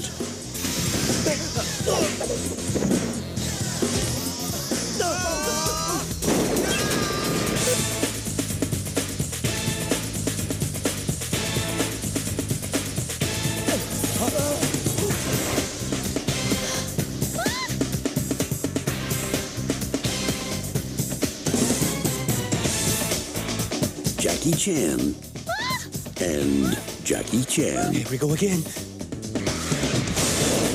Twin Dragons. Nous concluons avec Twin Dragons, ou Double Dragon en français, de Choi Ark et Ringo Lam, un grand classique de l'action comédie des vidéoclubs des années 90, qu'une grande partie du monde a découvert dans la version euh, salopée, euh, charcutée de 15 minutes par ces enfants de personnes de frères Weinstein. Heureusement, Dao veille au grain et nous avons eu la bonne version de 1h44. Nous nous trouvons en plein trope classique rock de la comédie martiale, le film de jumeaux séparés à la naissance qui se retrouvent une fois adultes pour faire la bagarre. Jackie Chan y interprète à la fois un chef d'orchestre chicos et un garagiste démerdard, en prise aux assauts de la mafia d'une part et de deux soupirantes de l'autre. Anouk, tu as été deux fois ne sont pas coutumes, totalement séduite par des sous-titres, il est vrai très inspirés, qui t'ont presque fait oublier que l'un des deux Jackie se prénomme Boomer. Oui, j'ai retenu aucun des. J'ai été surprise au générique de fin de voir les prénoms des personnages. Je n'avais rien retenu. Mais les sous-titres étaient excellents, une fois de plus, effectivement. Si ce n'est pas Dao, c'est donc son frère, son frère jumeau peut-être, qui a sous-titré ce film. Car c'était le meilleur aspect du film, qui n'est pas mauvais, mais qui n'est pas bon non plus, on va pas se mentir. Je suis un petit peu chafouine, Oh. car je n'ai pas eu mon blooper habituel. Jackie, Jackie, où est mon blooper? Jackie, j'ai regardé le générique de fin jusqu'au bout, en l'espoir d'avoir un blooper, et je n'en ai pas eu. Pourtant, Jackie, euh, nombreuses étaient les cascades qui auraient mérité quelques bloopers, je pense. Je vous fais une critique impressionniste, car déjà je viens de le voir et que j'ai des souvenirs très très euh, flous euh, en flash. Qu'est-ce qui m'a plu? Les cheveux bleus de Maggie quand on la voit débarquer et qu'elle chante. Ça c'était très cool, mais bon, après elle les enlève. Qu'est-ce que j'ai aimé? J'ai aimé Tarzan, le l'ami, le Oui. petit ami euh, d'un des deux Jackie. Je pense que Mathieu pourra en décrire l'ensemble de son œuvre parce que effectivement à chacune de ses appari- apparitions il est hilarant. Tarzan, petit petit bout d'homme, petit homme, euh, vraiment euh, grand plaisir, grande joie euh, de spectateur. Jackie en forme, euh, des, des- bon, c'est toujours moins chiant. euh, Moi, j'aime pas les scènes de baston, vous le savez, sans m'ennuie. Chez Jackie Chan, ça passe toujours un peu mieux. Maggie aussi, quand elle n'a pas ses cheveux bleus, elle a son petit béret. Elle fume sa petite cigarette, on voit comme un petit titi parisien. Très très mignonne, vraiment, euh, elle est au top. Ma réplique préférée du film que j'ai notée, je me ferai peut-être un tatouage si François, tu veux me donner le nom de ton tatoueur. L'improbable est l'antichambre du possible. Je vous laisse réfléchir là-dessus. Et voilà, non mais du coup, je pense que c'est vraiment un des, cas euh, où les sous-titres ont, vraiment largement participé à, mon plaisir de, euh, de, spectateur parce qu'il y a euh, vraiment, on est dans l'esprit, on est dans le, tu veux me piquer ma nana, euh, voilà, si, enfin, je sais pas, c'est fun, c'est vraiment dans le l'argot du coin et tout, c'est vraiment cool. Et une petite intervention d'Eric Sang, Sang pour Amandine, qu'on voit au téléphone en train de sûrement planifier son prochain film puisqu'il leur dit tu vas ajouter une partouze avec des animaux. Donc voilà.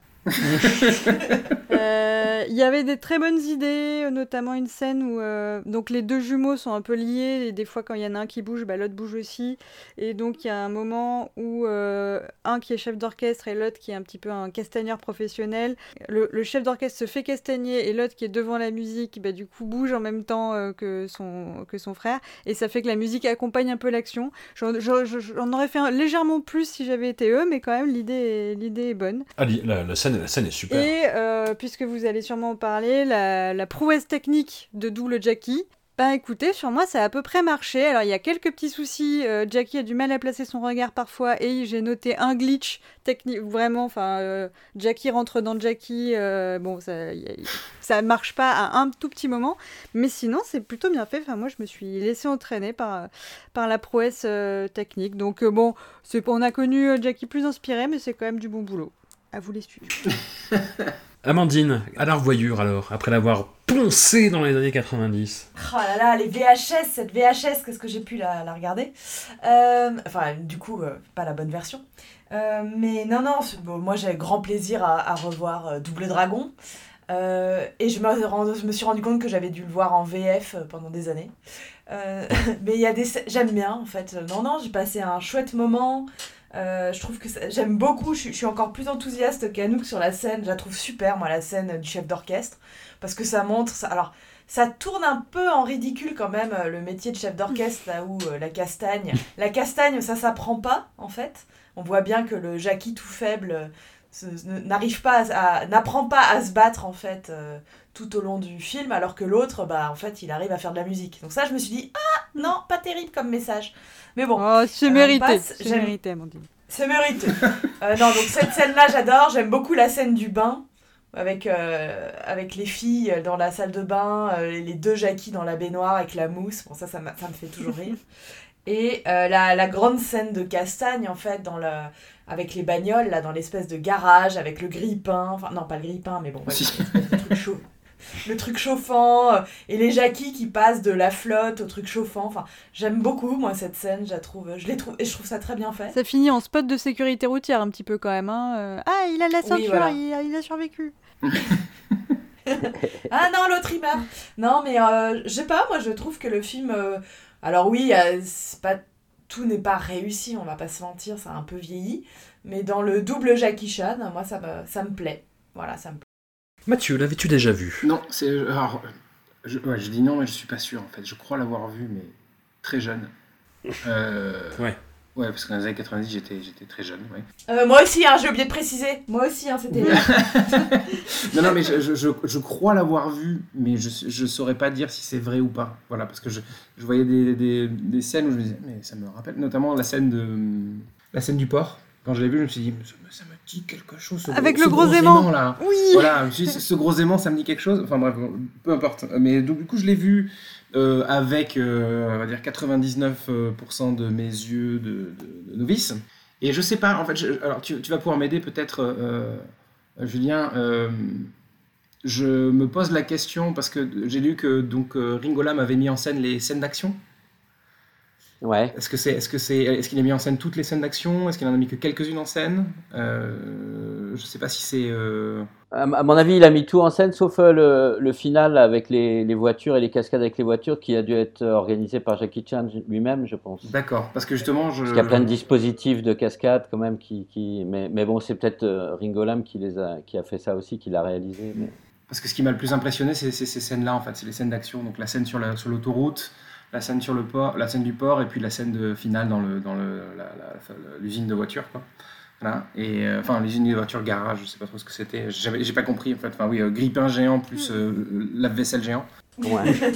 Et ouais, en fait, j'ai été impressionné par la- l'inventivité de, de- de- de- des dispositifs. De, enfin voilà, sur le, le jeu des doubles, jack, des doubles jackies, euh, sur on passe d'une, pièce à l'autre, etc. Et puis après, bon, après tout, tout ce qui est course-poursuite aussi, euh, euh, à pied comme en voiture. Enfin voilà, je me suis pris une gifle, donc euh, c'est surtout que je voulais pas manquer de respect à, Choyark, euh, vu que tu es là, Julien, c'est pour ça. Mais euh, donc, parce que je pense que le reste me parle pas trop, en fait. Je trouve que habituellement, euh, Jackie Chan qui, qui joue la comédie, c'est, ça me plaît, mais là, ça marche pas. pour une raison que j'arrive pas trop, j'arrive pas trop à mettre le. C'est la coupe dessus, de cheveux. plus- C'est la coupe de cheveux non, Mireille non, alors, Mathieu. pas, non, non, c'est pas du tout La. Non, non, moi ça me gêne pas. Les catogans, j'ai pas de problème, ok? Je crois aussi que c'est. Je, je l'ai vu, là, je, viens de- je l'ai vu aujourd'hui, et euh, peut-être que j'ai pas encore digéré, mais voilà, j'étais gêné par euh, les scènes de non-action, on va dire. Donc j'ai un, un sentiment un peu mitigé euh, concernant, le, concernant le film. Voilà, mais bon, les scènes d'action, par contre, sont complètement hallucinantes, euh, complètement folles, et puis en effet, il y a ce fameux Tarzan. Teddy Robin Kwan. Voilà, exactement, Teddy Robin, dont, Ben. dont j'ai découvert qu'il avait une, une carrière de rocker. Bien sûr, c'est une star. euh, c'est une star de la chanson de, de Hong Kong et, et aussi euh, de, un, un des, un des fondateurs de Cinema City. C'est c'est vraiment une très, une très grande star de Hong Kong. Donc je vais m'empresser de, de, de me délecter de sa musique Ouais, ouais, ouais. une fois l'épisode enregistré. Il faut. Julien, tu, tu l'as revu pour l'occasion du coup? J'ai revu pour l'occasion et comme, euh, comme The Banquet, c'est aussi un film de charité parce que c'est un film qui a été fait pour la guilde des réalisateurs. Donc euh, c'est pour ça qu'il a- il a été fait très vite, à, deux- à, à quatre mains. C'est pour ça qu'il y, a- il y a des caméos partout de tous les réalisateurs de Hong Kong euh, qui, qui, qui jouent dans le film qu'on voit partout. C'est Kirk Kong qui fait le vilain. là. Ouais. Euh, Tout ça, enfin bon, tout, tout le, euh, le meilleur pour moi étant Jamie Luke là, qui fait le, le boyfriend de Nina Lee, là, qui est en, tout en Rocky, j'ai cuir avec sa casquette. Ouais. Bah, lui, c'est que c'est c'est le réalisateur de Robotrix quand même, quoi. Ça, il, est, il est fantastique, hein. il est vraiment très bien. J'ai bien aimé, euh, j'ai bien aimé euh, Wong Jing qui vient, qui vient faire l'idiot et puis qui se fait catapulter dans le mur par euh, Michel Yang. Ça fait, ça fait plaisir. Ah, bah, bah, en dehors de, en dehors de ça, évidemment, euh, on, on reconnaît tout de suite qui a fait quoi parce que les scènes, dès, dès qu'on va sur des scènes d'action, ça, ça ressemble à un film de Ringo Lam, clairement. Et pour moi, c'est vraiment les meilleures scènes. Elles sont, elles sont bien. Puis en, en même temps, il y a un truc de, de, de cascade qui, qui visiblement a été fait vite. Donc il y a- il y a un côté qui fait un peu, un peu peur, je trouve, par moment. Où, euh, il y a, il y a de- le, mo- le moment où il y a la bagnole qui passe sur le tremplin, là, par exemple, c'est, on voit que ça a été fait vite quand même. Hein.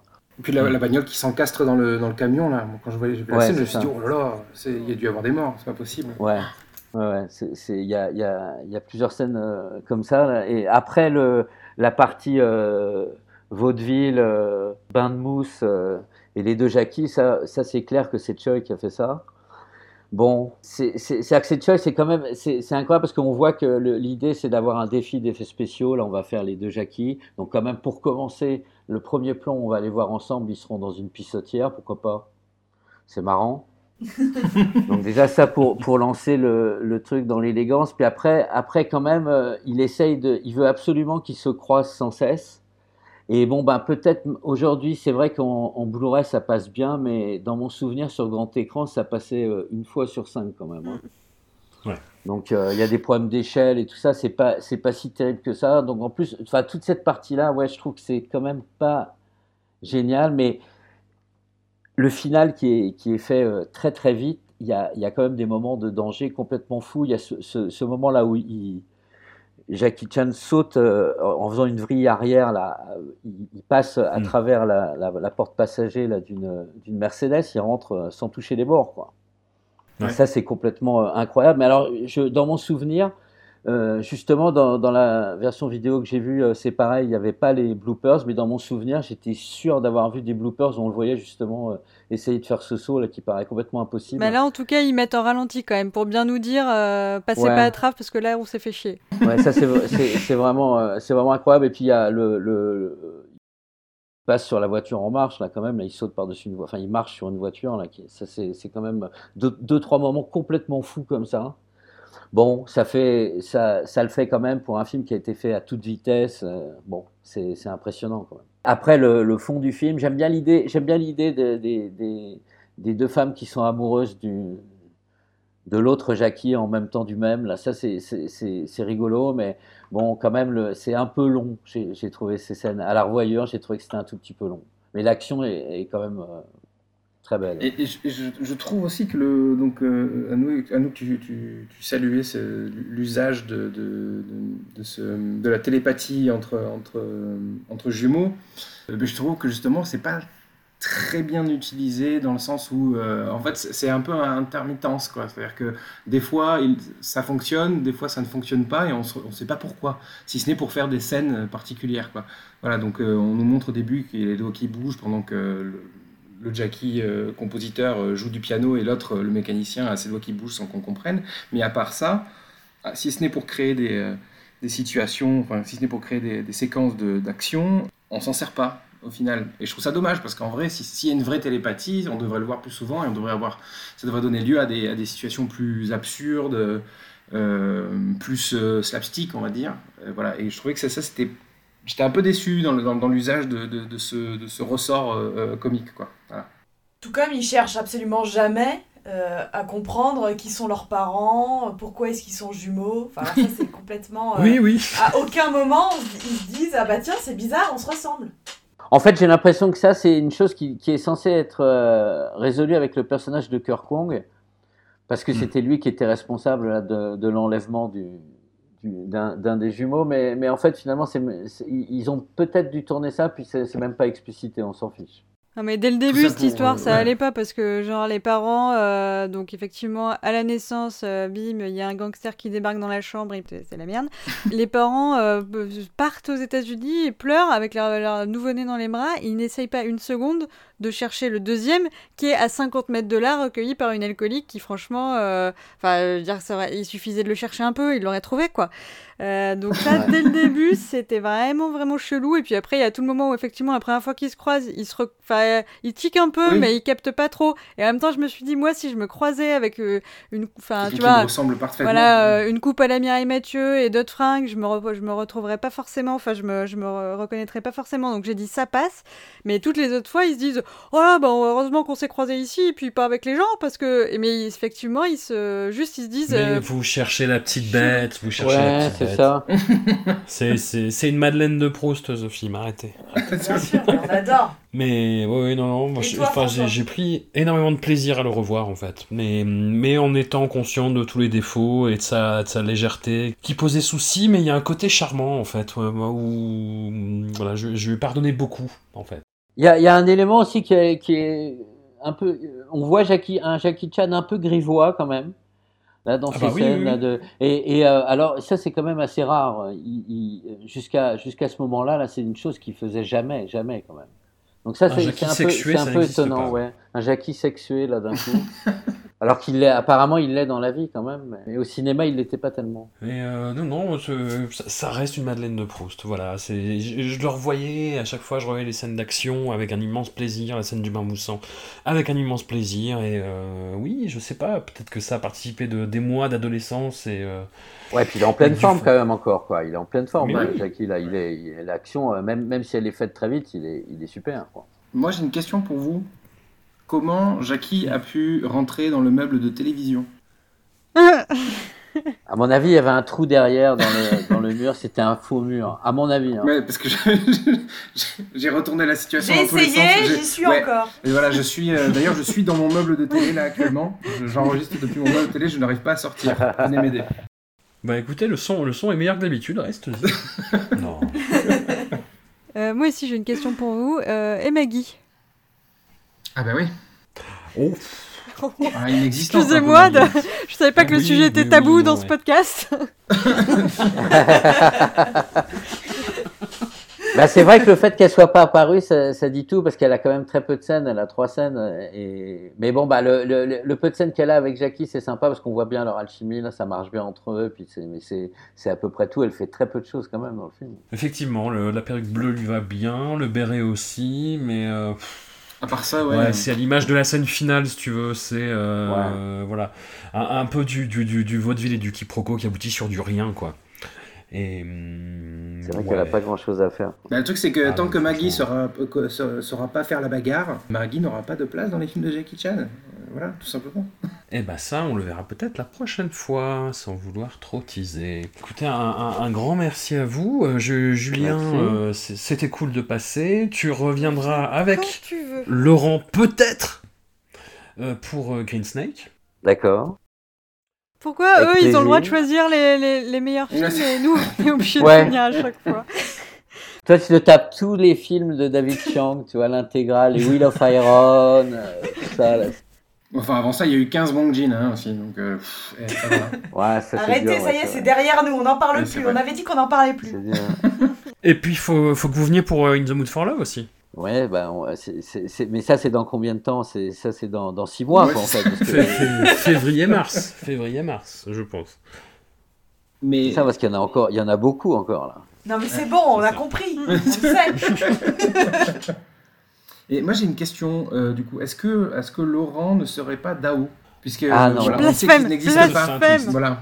Je sais pas, non, on sait qu'ils on- sait pas s'ils existent. Donc euh, Ah bon, il y a, y une identité mystérieuse de, de ce Dao? Absolument. Et Bah oui. euh, est-ce qu'on a déjà vu euh, Laurent Contio et Dao dans une même pièce? Je ne sais pas. Je crois pas. Voilà. Peut-être Euh, c'est lui, mais je crois pas. Je crois pas que ce soit lui. Il fait pas. Il fait pas ce genre de choses. Je crois. Tout est possible. Voilà, là on est en train de faire de la théologie. Euh, je veux dire, tout est possible. Moi, je le fais, tu vois, mais je l'aurais pas fait sur My Dear Son quand même. Ça, c'est vraiment de l'abnégation. C'est beau. C'est beau. T'as écouté les épisodes précédents, du coup, euh, Julien, et, ça- ça- et ça t'a- ça- ça- ça t'amuse de nous voir souffrir.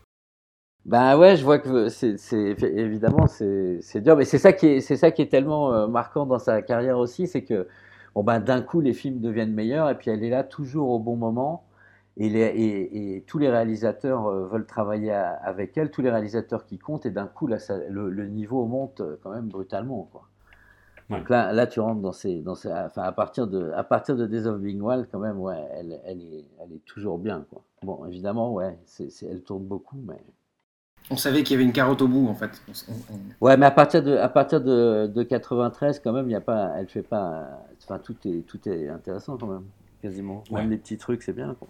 Are you going tonight?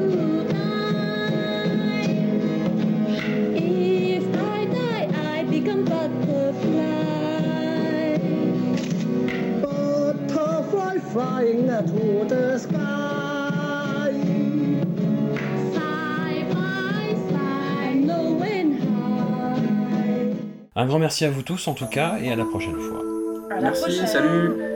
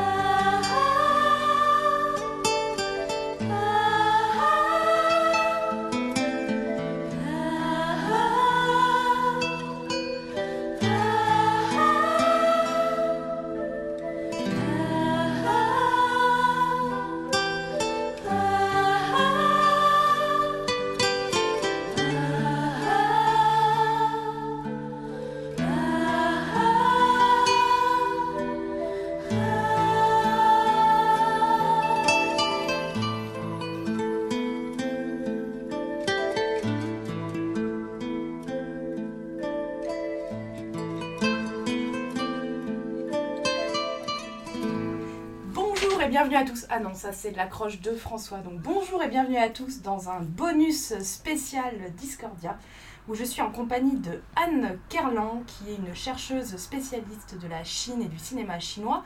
Elle travaille au CNRS, elle est pour l'EHESS au Centre euh, Chine moderne et contemporaine et surtout elle a signé un livre qui s'appelle Hollywood à Shanghai, l'épopée des- du studio Lianghua 1930-1948 aux presses universitaires de Rennes. Donc c'est parfait pour parler avec nous euh, de Center Stage et de Maggie Chung. Alors tout d'abord, Anne, est-ce que tu peux nous présenter un peu donc, ce studio de la Lienroi que l'on voit dans le film Center Stage? Oui, bonjour Amandine. Effectivement, Center Stage, euh, c'est un film formidable pour découvrir ce studio, qui est un des plus grands studios euh, de l'époque républicaine, qui a commencé à fonctionner en 1930 et qui a fait tous ses films entre 1930 et 1937. Euh, C'était euh, le studio euh, fondé par des hommes qui rêvaient d'une Chine cosmopolite, d'une Chine euh, où à la fois les valeurs chinoises traditionnelles seraient respectées, mais aussi la modernité occidentale serait euh, au rendez-vous. C'est un studio qui s'est beaucoup euh, modelé sur Hollywood dans son fonctionnement. Il y avait cette idée d'un fonctionnement vertical, d'une intégration de toutes les, tous les postes jusqu'aux jusqu'aux chaînes de, de cinéma. Bon, après, comme ça se passe en Chine dans les années 30, euh, c'est un studio qui a eu connu très très très vite des gros soucis financiers. On voit un petit peu dans le film euh, cette tension entre euh, le rêve, l'utopie d'un grand studio à l'américaine et puis une réalité économique bien plus difficile et une réalité par ailleurs euh, sociopolitique très compliquée puisque la Chine euh, en 1931 euh, entame euh, une période euh, très difficile avec euh, la menace japonaise, la menace de l'invasion japonaise, une guerre qui a lieu à Shanghai en 1932, janvier 1932, dont le film euh, d'ailleurs euh, parle. hein. C'est le moment où euh, l'actrice Joan Lignu est réfugiée à Hong Kong. Et euh, évidemment, euh, cela ne va pas aller en s'améliorant puisque le Japon euh, va euh, attaquer et envahir la Chine en juillet 1937, ce qui mettra fin aux activités euh, de l'Alien Roi. Et du coup, ce studio, il est en plein cœur de Shanghai? Il est en plein cœur de Shanghai. Au départ, pour être précis, comme le sont toujours les chercheurs au CNRS, euh, il n'y avait pas un studio, mais des studios, parce que ce studio euh, est né euh, de la- l'agrégation de plusieurs anciens studios. Et donc ils étaient éparpillés dans Shanghai, principalement quand même dans les concessions, concessions internationales, concessions françaises. Et puis à partir de 1934, ils se sont rassemblés, réunis sur un même site, qui se trouve, pour ceux qui connaissent Shanghai, tout près de l'ancienne concession française, euh, dans, un, quartier où il y avait euh, une église tenue par euh, des jésuites, des pères jésuites français, et qui est aujourd'hui, euh, d'après ce que j'ai pu localiser, mais j'en suis pas complètement certaine, qui est aujourd'hui l'emplacement du musée du cinéma à Shanghai. Et du coup, le film, le film présente ces figures de. On voit des réalisateurs, on voit des scénaristes, il y a l'impression qu'ils travaillent tous en commun, qu'ils se passent les acteurs les uns les autres, etc. Est-ce que ça, c'est fidèle à ce que tu as pu voir du fonctionnement du studio? Ah bah c'est un film qui pour ça, euh, moi, m'a- vraiment enthousiasmé parce que c'est un film qui a travaillé clairement, soit avec des historiens, soit à partir de sources, et qui reconstitue de façon vraiment fidèle euh, le mode de fonctionnement de la compagnie, où effectivement euh, on a plusieurs productions euh, qui travaillent avec un pool d'artistes, euh, réalisateurs et euh, acteurs. Alors les réalisateurs étaient plutôt rattachés à un studio plutôt qu'à un autre, alors que les acteurs en effet sont prêtés d'un studio à l'autre. Et on voit par exemple Joanne Lignu, qui a l'actrice qui souhaite jouer dans un film et qui doit d'ailleurs le prouver en, en montrant comme elle sait bien s'accroupir, même en chipao. Ça, c'était vraiment le fonctionnement de l'Alien Roi, ce- cette forme de communauté. Et il faut savoir que c'était assez unique à l'époque, au sens où euh, étaient du coup rassemblés des gens qui n'avaient pas du tout les mêmes orientations politiques. Ça pouvait aller de, de réalisateurs euh, qui, euh, très peu de temps après, allaient rejoindre le Parti communiste, à des producteurs euh, qui étaient très proches du pouvoir nationaliste, qui lui, pour le coup, était plutôt anticommuniste. Combien il reste de films en fait de cette période du studio, en dehors de, de ceux même de Rouen Lignu Alors, dans mes souvenirs, euh, il en reste à peu près euh, 30%, c'est-à-dire en gros la totalité de la production de films long métrage de fiction de l'Alien Roi, c'est 90 films, autour de 90. Il en reste une trentaine. Certains sont relativement euh, facilement visibles sur Internet. Euh, D'autres euh, sont toujours euh, dans les archives et n'ont pas été sortis euh, ni montrés pour des raisons politiques. Euh, après, ce qui a complètement disparu, ce sont les quelques films euh, d'animation qui ont été réalisés. Et euh, Roi a fait des films d'actualité, des films documentaires. Et là, j'ai pu en voir un euh, un peu miraculeusement aux archives, mais c'est un film qu'on voit nulle part sur la toile. Alors, tu es en train de faire des recherches et de travailler justement donc, sur cette actrice qui est au cœur euh, de Center Stage. Euh, Qu'est-ce qui te fascine chez elle? Pourquoi est-ce que tu te lances dans comme ça une recherche qui va prendre euh, plusieurs années? Tu as déjà travaillé sur des figures politiques. C'est pourquoi s'attacher à une actrice qui, j'imagine, est, un peu. Est-ce qu'elle est emblématique déjà de- des actrices de l'époque? Alors elle est emblématique et, et elle ne l'est pas, et c'est justement, je pense, qui m'attire. C'est-à-dire que d'un côté, elle a un destin qui est un destin euh, tragique et euh, tout à fait, euh, je dirais, malheureusement euh, en miroir du destin des femmes de, la, de la Chine de l'époque. C'est-à-dire que c'est une jeune femme qui va chercher à être indépendante, à travailler et à faire de ce métier une véritable profession et qui va se retrouver confrontée à une société bien, bien, plus, bien moins avancée qu'elle dans ses idées, où la femme est censée elle ne pas être autre chose qu'une soit une brave fille, euh, soit une bonne épouse et surtout aussi une bonne mère, trois rôles qu'elle n'aura pas la possibilité de jouer euh, dans sa vraie vie. C'est évidemment ça qui m'intéressait. C'est aussi tout simplement une très très belle actrice euh, dont je trouve le jeu. euh, alors là, elle a un jeu très différent de beaucoup des actrices chinoises de l'époque. Un jeu beaucoup plus sensible. On sent qu'elle puise euh, dans sa propre histoire personnelle pour incarner des rôles, encore une fois, souvent tragiques. Et j'ai tout simplement été bouleversée par certains des films que j'ai pu voir où elle jouait. S'il faut en citer un, citons La Divine, qu'on peut voir très facilement là encore sur le net. Et puis, euh, c'est aussi Joanne Lignu, elle m'a intéressée parce qu'elle a été considérée comme une des plus grandes stars à l'époque, et donc il y a tout ce phénomène médiatique de la star qui se met en place et qui euh, a probablement participé euh, à, sa tragédie. Elle s'est suicidée à l'âge de 25 ans en 1935, comme le montre très bien le film, entre autres parce qu'il y avait une pression médiatique énorme sur elle. C'est vrai que le film ne laisse pas trop d'ambiguïté sur les raisons en fait de sa de son suicide qui serait cette espèce de harcèlement par la presse. Je sais que t'as- tu as beaucoup travaillé sur ces rapports euh, avec, la, avec la presse et, les, et la, la starification. Du coup, est-ce que euh, là-dessus le film montre bien cette pression? Tu, tu trouves que c'est cette explication, ce serait entre guillemets, on pourrait expliquer son suicide par euh, des problèmes personnels euh, étalés dans la presse ou est-ce qu'il y aurait, comme tu dis, c'est quelqu'un qui a puisé toute sa, dans sa propre fragilité et on pourrait dire qu'il y a aussi d'autres faisceaux de, sens Ah, pour moi, justement, et c'est euh, c'est aussi ce qui m'intéresse dans cette histoire, c'est que le suicide, euh, tout suicide est, un mystère, et le suicide de Joanne Lignure est un mystère, et qu'il n'y a pas d'explication euh, unique. La pression médiatique, évidemment, est une des explications, mais je, ce que j'ai pu ressentir en travaillant à la fois sur ces films et sur les sources la concernant, c'est aussi... euh, euh, la façon dont justement euh, elle a peut-être été hantée par certains de ses personnages euh, de façon quand même assez, euh, je dirais, euh, incroyable. L'avant-dernier film dans lequel elle a joué, Femme Nouvelle, qu'on peut également voir euh, sur Internet, elle joue euh, son propre destin jusqu'à la scène du suicide, qu'on voit d'ailleurs hein, dans le film. Il y a une reconstitution de la scène de tournage. Et puis, euh, il y a l'histoire personnelle de Joanne Lignu, que le film aborde assez peu. Il l'aborde par la figure de son amant plus exactement de ses deux amants, mais j'ai des sources qui disent clairement que l'homme avec qui elle vivait, donc au moment de son suicide, euh, le marchand de thé Tang, euh, a pu être assez violent avec elle, Euh, et de la même façon, son premier amant, Monsieur Zhang, certaines sources laissent entendre qu'au départ, euh, il y aurait eu un viol. Euh, donc il y a aussi euh, une vie qui a été une vie d'une femme, comme malheureusement souvent en Chine, soumise à des hommes qui lui ont imposé sa leur volonté. Et on la voit, donc ça c'est aussi un aspect qui est touché à peine du doigt dans certaines sta- center stage.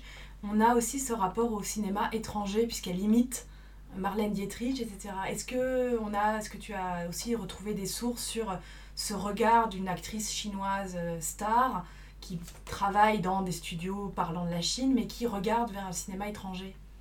Alors, on n'a directement de témoignages de Joanne Lignu. Elle a, laissé, pour ainsi dire, très peu de traces écrites. Ce qu'elle a laissé, ce sont les films.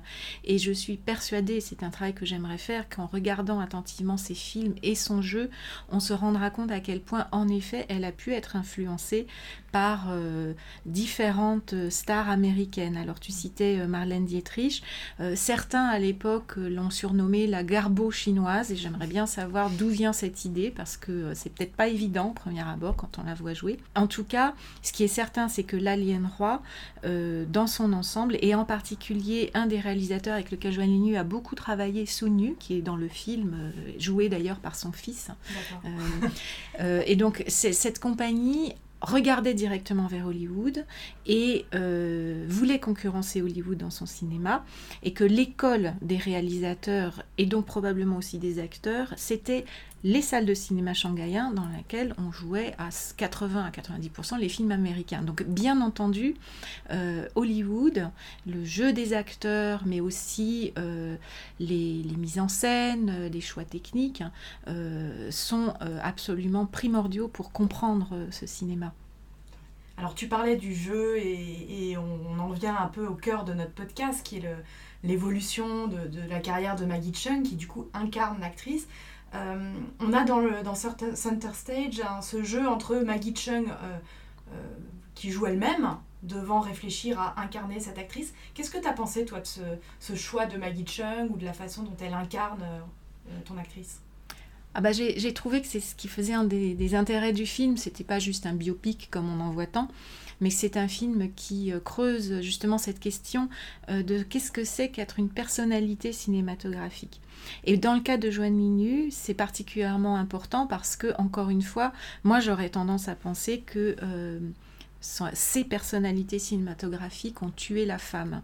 Et donc, je trouve euh, que demander à Maggie Chung, inviter Maggie Chung à réfléchir sur euh, son métier et à d'une certaine façon se confier dans le cadre de ce film sur ce que c'est qu'être une actrice, avec en plus ce qu'est Maggie Chung, c'est-à-dire une star, hein, c'est-à-dire on est à, égal niveau de, célébrité. Euh, C'était tout à fait euh, passionnant. C'est quelque chose. c'est- comme si finalement ça nous aidait aussi à rentrer dans une intériorité qui est celle de Joanne Lignu à laquelle on n'a pas accès sinon. Mm.